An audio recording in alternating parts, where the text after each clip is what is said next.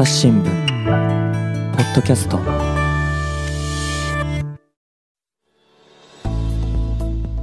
皆さんこんにちは。朝日新聞の木田光です、えー、今回は暮らし報道部の山内美佐子さんをお招きしています。山内さんよろしくお願いします。よろしくお願いします。前回の続きからお届けします。であのお話を聞いてきてもあのいろいろちょっと背景が分かってきたんですけども、まあ、人によって本当に原因っていろいろだと思うんですけれども、取材を通じてはるかさんの場合、こう摂食障害にはどんな背景があったというふうに感じられましたか？そうですね、まあ、あくまで聞いて感じた範囲というところだと思うんですけどもあのやはりはるかさんにもこの鈴木先生がおっしゃっているような生きづらさがあったんだろうなというふうに思いました。でこの病気の本質は生きづらさからの逃避だというふうにあの多くの専門家がおっしゃっていて、で例えば拒食ですよね。食べないとか過食を落としていくっていうその症状として現れることっていうのはその患者さんが生き延びる生き延びたいからこそその生きづらさから逃避しないと生きられないほど辛い状況、でだから過食嘔吐とか拒食っていうのはその彼女たち彼らにとっては生きるための必要な支えになってるんですね、一見こう見ると異常行動にしか見えないと思うんですけれどもあのだから生きたいともがいている末の行動だっていうふうに鈴木先生もおっしゃっていてそれを聞いた時にとても腑に落ちたというか。あのあと私のもっと大阪にいた先輩で永田記者という方がいらっしゃって奥様がずっと摂食障害を中心にそのあの依存症アルコール依存症にもなられてという形で実体験をと記事にされてきて先日朝日新聞出版の方からもあの記事が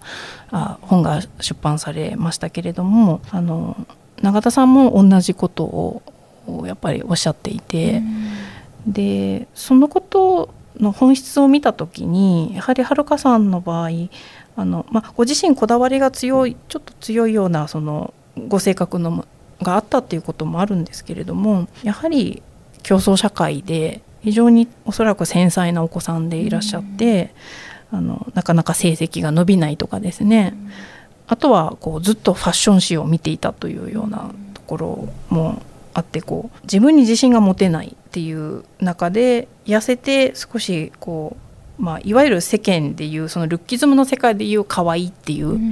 あのものを自分の中にこう得られればですねそれは自分が満足できる、うん、あの自尊心がおそらく満たされたんだなというふうに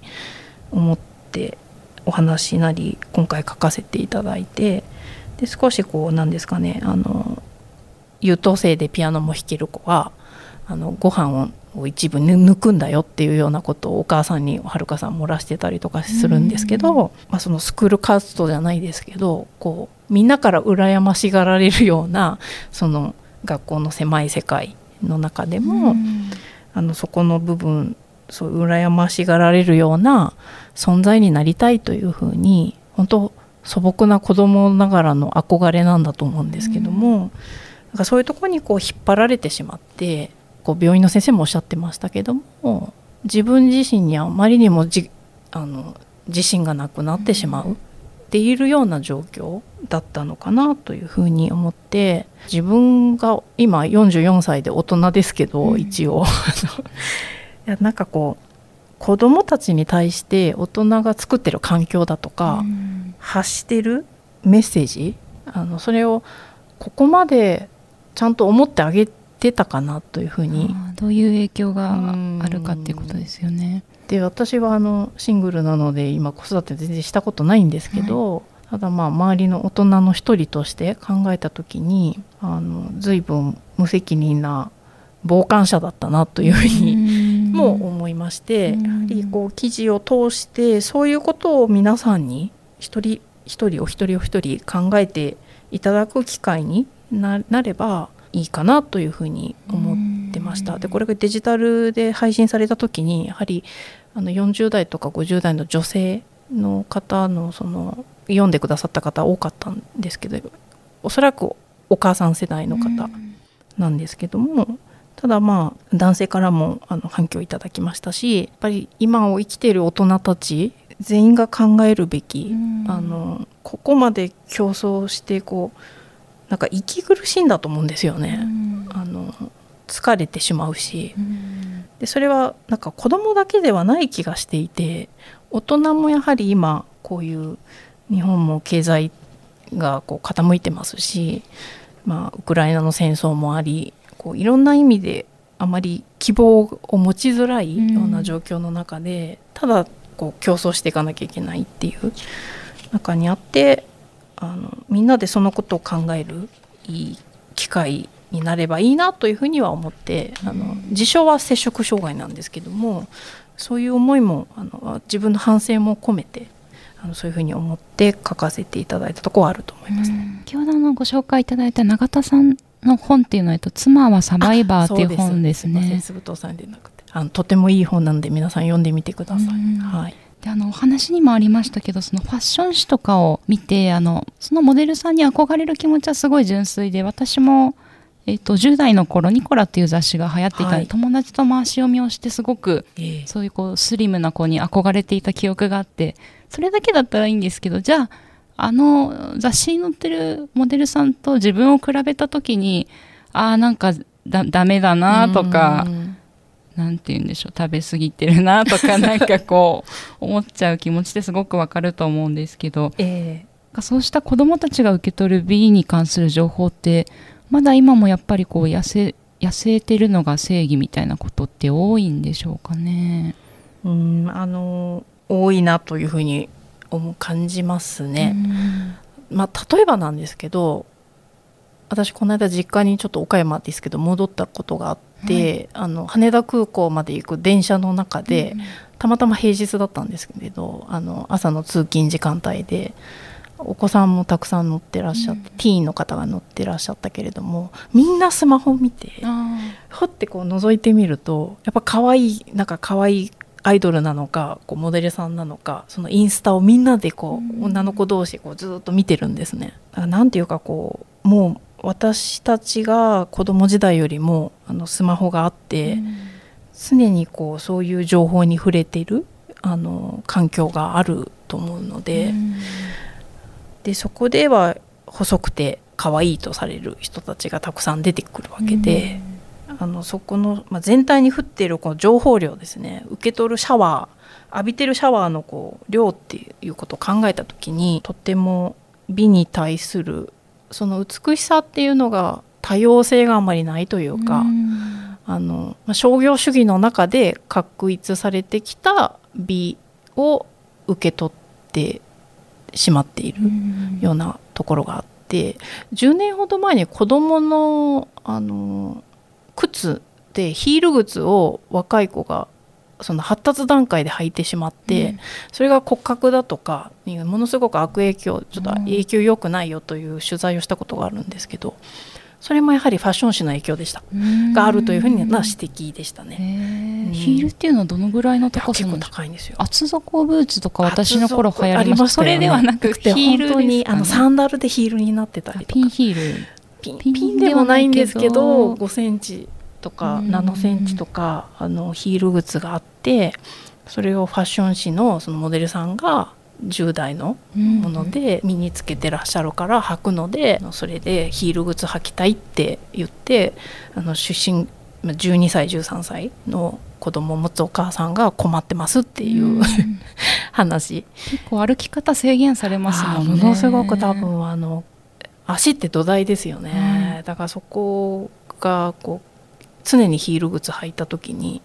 良くないよねっていうことは、まあ、靴を作っている専門家の方とかに取材をしたんですけど、おっしゃってて、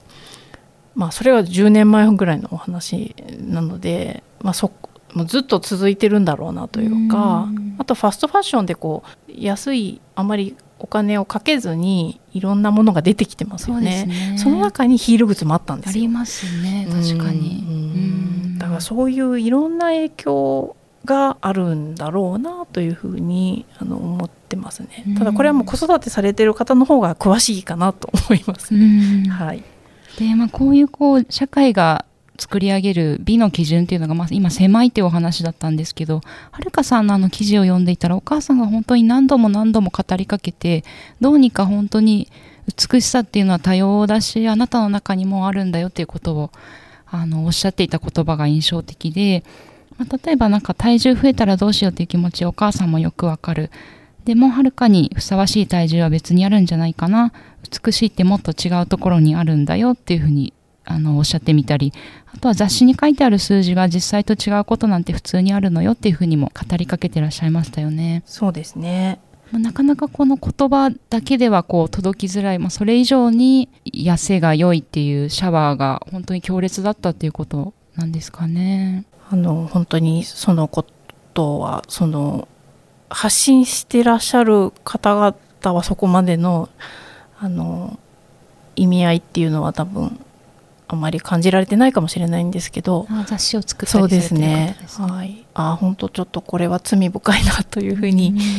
あの思わせられる切なさがあるなというふうに思いましたね。そのうんとても強烈にそのことにこう、まあ、強固にがんじがらめにされてるっていうところがあってでお母さんは繰り返し数字じゃないんだと、うん、その数字にとらわれるのはやめなさいっていうふうに言うんだけれどもやっぱ体重計を手放せなかったっていうことはそういうことですよね、うん、数字が全てになっちゃったんですね多分はるかさんの中では。そうしないと怖くて生きていけないというかうん。なんかこう美しさが全て数字に換算されてるっていうその怖さですよね。でそれ生き物としてどうなのかって思うんですけどそこのやっぱバランスを社会がそのバランスを崩すような社会になってしまってるんじゃないかなっていうふうに思いましたね。でまあ、今ファッション雑誌のお話ありましたけど、まあ、報道もちょっと加担してきた面があるのかなって思うんですけど先日あのバドミントン元日本代表の塩田玲子さんのインタビューが載っていて、まあ、これあの体重の話とはちょっとあの違ってもうちょっと広いルッキズムの話なんですけれども、はい、他の選手と顔立ちを比べてランク付けされたりとかあと胸のサイズを推定されたりする報道もあったそうでうん、でアスリートとしてのその成績ではなくて容姿にフォーカスされることへの違和感ということをあの辛かったというふうにおっしゃってたんですけど、まあ、こういうふうにこう女性を、うん、見る対象として繰り返し繰り返しこう刷り込んでいくっていうのはあの報道もあの加担してきたんじゃないかなって思うんですけどあの山内さんのその入社当時と比べてこういう報道の在り方の意識って変わってきましたか？そうですね。あの私が入社した頃っていうのはまだ例えば地方総局私、はい、和歌山振り出しでしたけど。和歌山いました。そうですよね。あの例えばこう名産品のキャンペーンに必ずこう、うん、あの女性がこうキャンペーンする側に回られて、うん、あのまあ、ミスなんとかとかいう形もそうですけども、うん、あのその写真を撮りに行かされてこうその時はこう何も考えずに撮ってた時代も、うん、本当1年生2年生ぐらいの時は。私も撮りましたね。ましたよね。みかんとかをそうそうみかんとか。PR する方、まあ、女性がほとんどだったように記憶してますね。ほとんどですよね、えー、でそういう取材をして実際写真も撮って記事にしてきたわけですよね。だけどやはりこうだんだんおかしいなっていうのは自分の中でも気づくようになりましたし、うん、今やっぱりジェンダーのガイドラインっていうのが社内にもありますし、はいそうね、あのそういう形で露出しないようにということは、うん、今あの報道の指針としてはもう作られてはいます。うん、であの最近まで私水戸総局でデスクをしていた時に、はい、あのやはりまだじゃあ花勝負勝負が綺麗な時期になるとこうそのことをキャンペーンしてくださる方、まあ、こう取材してくだいただけませんかということでこう総局に来られたりとかするんですけどもあのその時はちょっとこうデスクとしてはいやまあその女性とそれを映すのはやめようねっていうことをあの上司と話したりはしてっていうことはやってますよね。その時はどういう写真を結果的に撮ったんですか？あその時はですね多分あのお花だけだったかなとは思うんですけどただちょっとそれが実際本当に記事になったのかっていうのはちょっと今記憶が定かではないんですけど、はい、あの極力そういうことはやめようねっていうことは言ってたりはしますけど、まあ、ただ今デジタル時代ですよね、はい、その記事をデジタルに配信するようになって、あのルッキズムってなかなか脱却できなするには全くそれを無視するっていうのもあの、まあ、率直な感想としてあの少しおっと思わせる写真だとかこうやっぱりこう一見その上なんか世間が綺麗だとするようなあのものを出した方がクリックされやすいよとかこうあるわけじゃないですか。だからそこと今後あのマスコミ報道としてジャーナリズムがどう共存していくのかっていうのはあのパキッと綺麗な答えが出る問題ではないと思うんですね。だからそれこそその一人一人報道していく側が毎回つどつどこう悩みながらどういうふうに出していくのかっていうことはあの考えていく必要が我々もあるというふうに思いますね。であの先ほど数字のお話もありましたけど、本当にそのクリック率というか、ウェブ記事が今どんどん出てますけど何人の人がクリックしてこの記事を読んだかっていうのがもうすぐ数字で分かるわけじゃないですか。で、ね、私たちも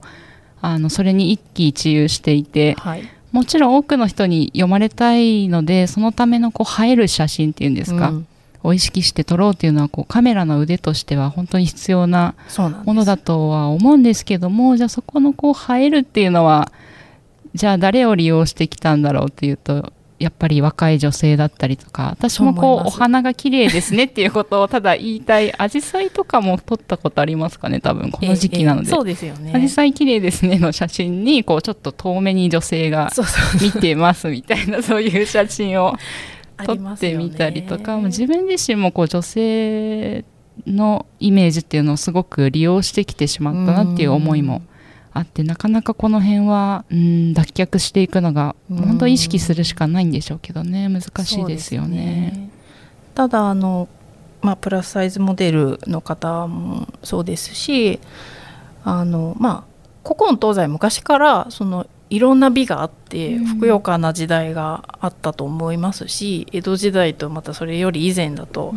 美しさの基準も違ったわけで。まあ、そういう中で時代が作ってきたこうしたもんだっていうものももちろんいつの時代もあったわけなんですけど何て言うんですかね幼い頃からこのいろんな美を学ぶっていうそれに触れる機会はやはり作っておく必要があってなので同じ美をこう確一的に出していくっていうことが一番問題だと思いますし大人もそれを意識してこう何て言うんですかあのそうですね。違う美に触れていく機会を、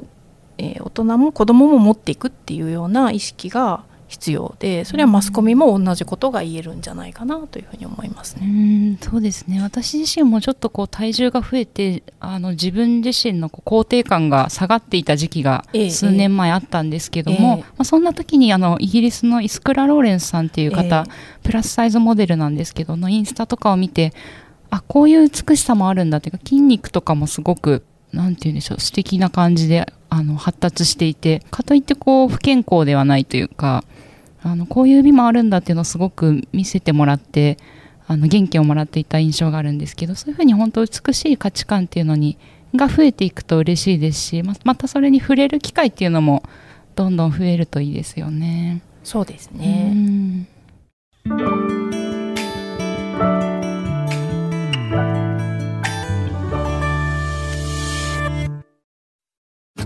ながら聞きできるポッドキャストって私の生活スタイルにちょうどいい。朝日新聞のニュースレターに登録すると編集者が厳選したニュースがメールで届くよ。思いがけない話題にも出会えるよね。ちょっと新しいニュースの読み方。朝日新聞。あの、まあ、日本はやはり単一民族だったっていうところも大きいと思うんですよね。なんかこう同じような人が多いっていうのもあって、ぱり海外行くともっと多様な部分もありますよね、うん、なのでそういういろんな美しさを見ていく必要があってそれが当たり前になってくればもう少し違ってくるのかなというふうには思いますね。であの記事では歌手のレディー・ガガさんとかテイラー・スウィフトさんも悩んでいたっていうふうに紹介されていてもう私は、えっと、大阪で3年間ぐらい芸能の取材もしてたんですけども、はい。やっぱりここの芸能取材ってとても見た目で人を勝ちづける風潮が根強くってあの切っても切り離せない問題だなと思ってるんですけどはい、著名人でカミングアウトされる方っていうのは少しずつ増えてきてるんでしょうか？そうですね。あの欧米ではあの、まあ、ガガさんだとかはい、テイラー・スウィフトさんといった方も含めてあの割とカミングアウトしていくっていうことがそうあの動きとしてはあるようなんですけれども、あの日本では、まあ、まだまだかなということを皆さん取材先の方もおっしゃられているんですが、まあ、そういう中でもあのフィギュアスケーターの鈴木明子さんだとか、はい。えー歌手のコッコさんであったりとか、あの語ってらっしゃる方も、えー出てきているというようなところでで今回そのミス日本にあの選ばれた河野さんも、えーカミングアウトされてますし、あの少しずつこう若い世代を中心にこのことにつこの病についてあの偏見もすごく強いあの病ですけれども、えー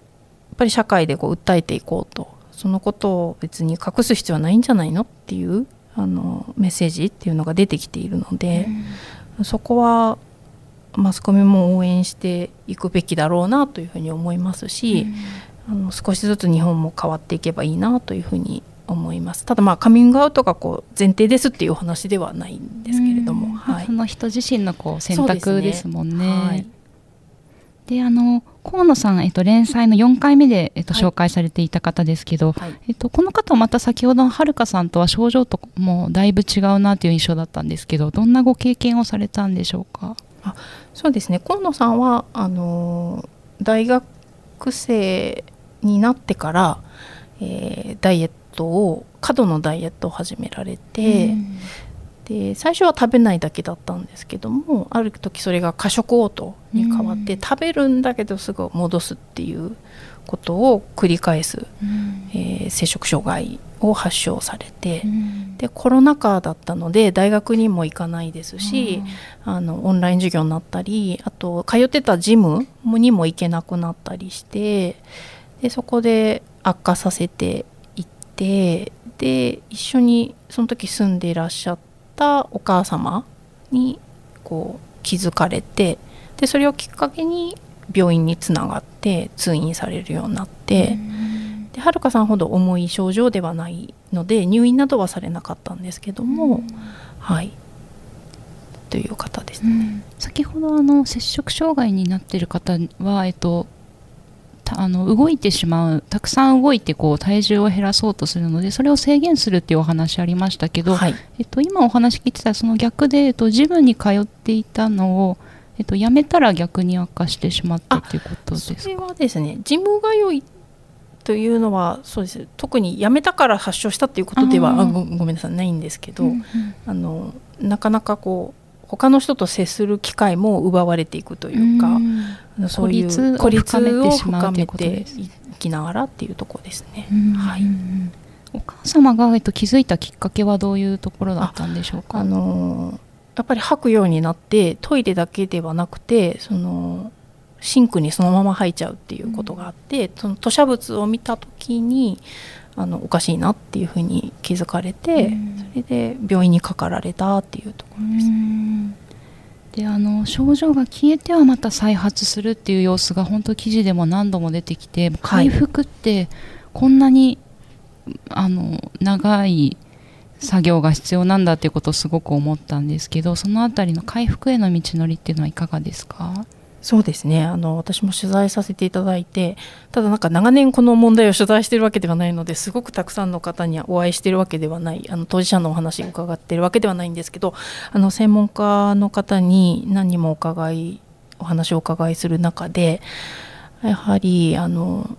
まあ、5年だとかですね長い方で10年とか15年もかかってしまうまあ、なかなか治らない方も一定数いらっしゃるということは伺っていて、でそうですね過食嘔吐自体はーまあ、本当人にもよるんですけど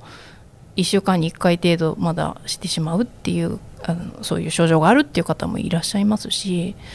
あの本当様々なんだなというふうに思いました。でこれはやはり最初にちょっとご説明させていただいた通りでやはりこうストレス対処能力をどう身につけるのかっていう、その難しさなりあと、まあ、依存的になっているのでどうしても多分脳がそれを覚えていてこう気持ちが辛くなるとそれをこう過食をとすると楽になるわけですから、なかなか手放すっていうことがあのそんなに簡単なことじゃないんだなというふうに私も取材してあなるほどなというふうに思いました。うんただ先生も鈴木先生もおっしゃってるんですけど例えばじゃあ月何回かそういう過食をとする時があったとしてもその内科的に見てその健,、まあ、健康というかそんなに悪い害が出ていない、でそれでいて社会生活が遅れてるんであればその治療ってどこにゴールを持ってくるかっておそらく人生のステージでそれぞれ違っていて、まあ、そこは患者さんが選んでいくところでもあると思うのでだからそれをこう異様だとかなんか社会がそれをあんまり受け入れないっていう風な風潮はちょっと違うのかなと思っていて、まさにこう長く付き合っていく方もいらっしゃる病気ではあるのでそういう病気なんだよっていうことを知ってもらいたいなというふうに思いました。河野さんの場合は入院とかもされたりしていたいたんですあかどんなふうに治療をされたんですか？彼女は通院ですね、うん。河野さんの場合は通院して定期的にカウンセリングも受けながら、うん。あのされうん回復を少しずつされていっているような状況ですね。うん。はい、で記事を出された6月時点でもあの今もまさにその症状とこう向き合いながらそうですね全く消え去ったというわけではないっていうことでしたね。はい、そうですねうん。だからそのことも彼女はあの SNS も通じてあのカミングアウトされていてっていうところがやっぱり尊いなと思いますね。別にそんなすぐ治るような話ではないですしやっぱそれだけ心と体ってものすごく私は繊細なんだなというか、ん。あんまりこうそんなにパキッと治るっていうことって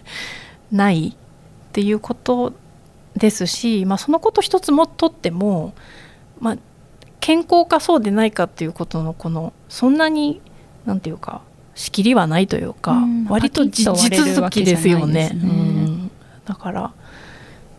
で私自身もこうストレスがたまると食べ過ぎることがあるわけで。うん甘いもんとか炭水化物食べたいって思う時もありますし実際食べ過ぎる時もあるので、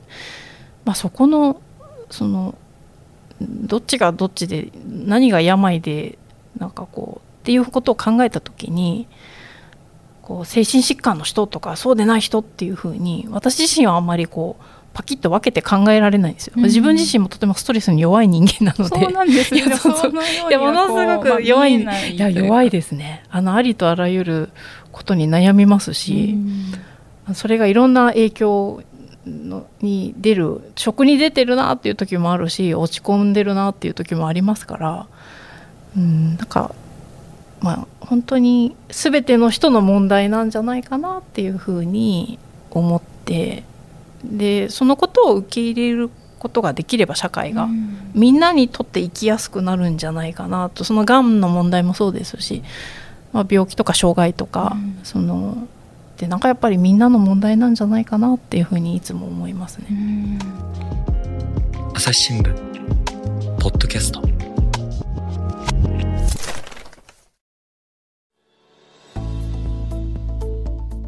話はつきませんが続きは次回にお届けします。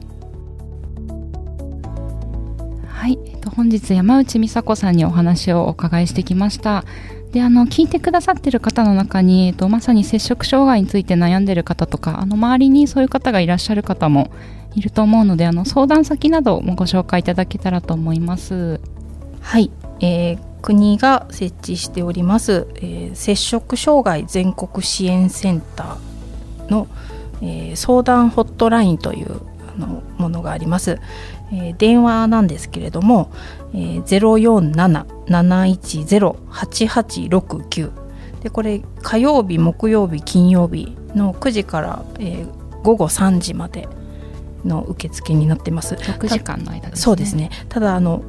非常に少ないマンパワーで対応されているので、かかりにくい時が結構ありましてなんかもしすごく集中するようだったら一時お休みすることもあるというような感じではいるあるんですけどもあのそそういう相談先もあります。であのポッドキャストの概要欄にもあの記事の URL を貼っておきますので、はい。えっと、こちらにもその電話以外の相談先や団体も紹介されてますのでぜひお読みいただけたらと思います、はい、で今回の連載は、えっと、朝日新聞デジタルでも読めるんですよね。はい、そうですね。でまさに紙面でも、